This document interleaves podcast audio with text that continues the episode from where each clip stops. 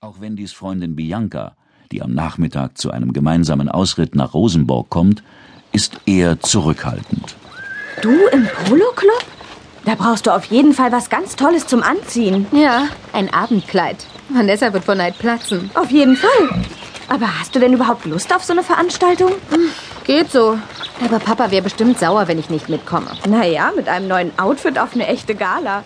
Vielleicht triffst du da deinen Traumtypen. Reich und schön.